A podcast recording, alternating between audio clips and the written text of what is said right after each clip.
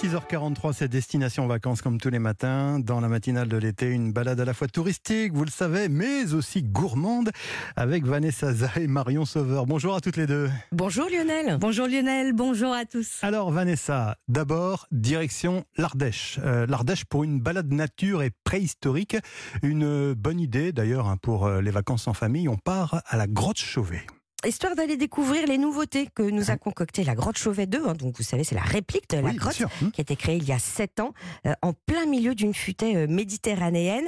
Euh, pour se resituer, on est à côté de Vallon, Pont d'Arc. cette grotte, pour ceux qui ne la connaissent pas, c'est un parc à thème hein, entièrement dédié à la préhistoire et à la culture aurignacienne.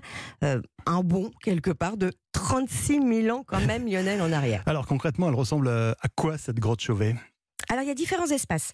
Évidemment, la plus grande grotte reconstituée au monde, hein, très impressionnant. Euh, on la visite avec un guide ou une appli. Euh, il y a aussi un centre d'interprétation pédagogique et scientifique, un restaurant avec 70% de produits ardéchois au menu de la truite de l'Ardèche ou de la caillette, par exemple. Ça c'est pour Marion. Et si je mets l'accent euh, dessus, c'est parce que c'est assez inhabituel quand même dans ce genre de complexe de découverte touristique d'être exigeant côté gastronomie. Et ça, ça fait aussi partie du voyage, euh, de la visite. Dernier espace, une autre grotte, assez originale. Baissez la tête, Alban de Goulaine, le directeur de la grotte Chauvet 2, nous en fait la visite. C'est une grotte qui, figurez-vous, elle est repeinte tous les jours. Tous les jours, à fin de journée, on la repeint. Parce que tous les jours, nous avons des enfants, des adultes euh, qui viennent s'exercer à l'art pariétal. Donc vous arrivez dans cet espace-là, qui est un peu intimiste. Donc vous arrivez, vous avez un guide qui vous met du charbon, de l'or dans les mains et qui vous dit allez-y, on va voir si vous êtes aussi doué que les organisations il y a 36 000 ans. Donc euh, bon courage. Mais euh, de temps en temps, on a du mal à repeindre le soir parce que il s'avère qu'il y a quand même des artistes qui, sommeillent en chacun de nous et le résultat est, souvent assez surprenant et, et ce sera la, première fois que vous pourrez emmener vos enfants dessiner sur les murs sans les gronder après, vous voyez Donc la bonne nouvelle Lionel, je pourrais donc vous y emmener sans vous gronder. Et alors, euh, la nouveauté de cette année, c'est quoi Vanessa? Une double nouveauté, euh, un nouvel espace de projection euh, mapping à 360 degrés euh, au service d'un nouveau spectacle animal. Euh, ce spectacle s'interroge sur la place de l'animal à travers les âges. Donc c'est 36 000 ans d'art animalier pour faire le lien entre les techniques de l'art pariétal et les techniques actuelles des street artistes. Parce qu'au final, les premiers graffeurs, c'était quelque part ben, les Aurignaciens. Bah euh, elle est là, l'originalité de l'expo, euh, mais pas que. Parce que si elle est réussie, c'est qu'elle nous interpelle par son côté complètement donc immersif, le son et l'image, mais aussi un bestiaire assez singulier, le bestiaire de de War. Alors War, c'est un street artiste très connu mhm. qui peint la nuit donc avec aussi peu de lumière que dans une grotte au final. Et il s'intéresse depuis quelque temps euh, aux peintures préhistoriques, spécialement à Lascaux, euh, Cosquer ou Chauvet. Euh, une vraie fascination hein, pour, pour, pour, cette période. Donc il y a certaines de ses œuvres signatures hein, qui peuvent interpeller d'ailleurs, hein, comme un, un, hippocampe, pas très habituel. Hein. Et puis certaines qu'il a créées spécialement pour le spectacle. Alors, pour, pour dormir pas loin, Vanessa, j'imagine que vous avez quelques bons plans. Alors, un tout nouvel hôtel, Villa Valbaum, euh, dans les vignes, euh, tenu par un vigneron avec un bon panel d'activités touristiques. Je ne sais pas si ça vous dit, mais il y a du yoga dans les vignes, euh, des apéros perchés ou de la vélo-œnologie. Ah, d'accord. Il y a une autre adresse, les lodges de Coucouzac, pour une parenthèse, la nature est authentique.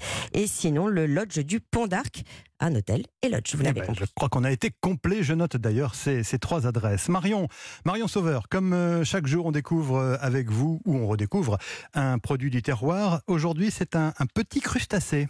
Et quel crustacé C'est la langoustine, pas une ah, petite langouste hein, comme son nom pourrait hum. le laisser penser, mais une cousine du homard à chair très fine.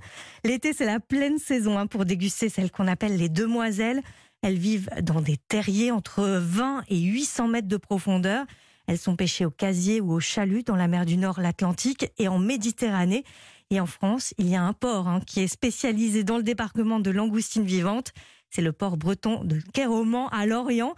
Et quand vous choisissez des langoustines, préférez-les vivantes, mais fraîchement pêchées pas plus d'une journée. Hein. Elles ne se conservent pas plus de quelques heures. Sinon, choisissez-les euh, conserver sur glace. Leurs yeux doivent être noirs et brillants, les antennes bien droites et les pattes fermes. Surtout, les langoustines doivent sentir la mer et pas l'ammoniac. Oui, évidemment, évidemment. Alors, on, a acheté les, les langoustines. Marion, maintenant, comment vous nous proposez de les cuisiner?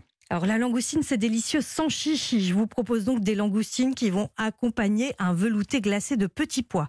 On commence par plonger euh, les langoustines dans une eau bouillante très salée. Quand l'eau prend son frémissement, les langoustines sont cuites, on les sort et on les garde au frais. On s'occupe du velouté, on écosse les petits pois et on fait revenir des échalotes avant d'ajouter un bouillon de volaille et d'y faire cuire les petits pois. On laisse ensuite refroidir, on ajoute un peu de menthe et on mixe.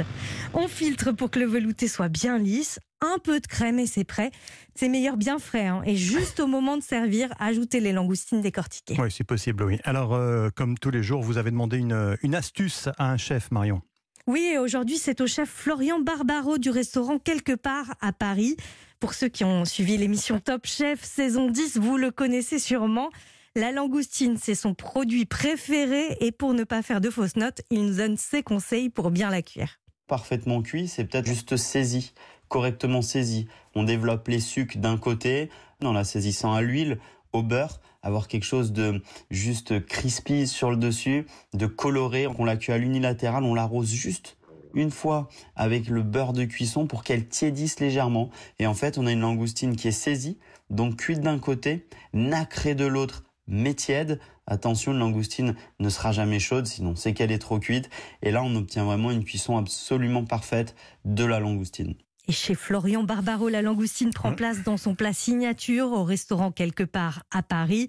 La demoiselle est mi-cuite, posée sur un flanc d'épinards. Elle est servie avec un filet de poisson. En ce moment, c'est un barbu en croûte de nougat.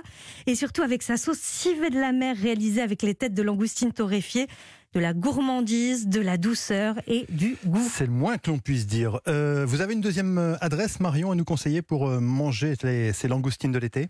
Et oui, forcément en Bretagne, à Lorient, dans le Morbihan, la chef Nathalie Beauvais du restaurant Le Jardin Gourmand propose une salade tout en fraîcheur de tomates cerises et langoustines au pesto. Merci Marion, euh, merci de nous avoir fait saliver encore une fois. Hein. Toutes vos recettes et, toutes les références de Destination Vacances sont à retrouver sur euh, europe1.fr. À tout à l'heure, 9h moins le quart.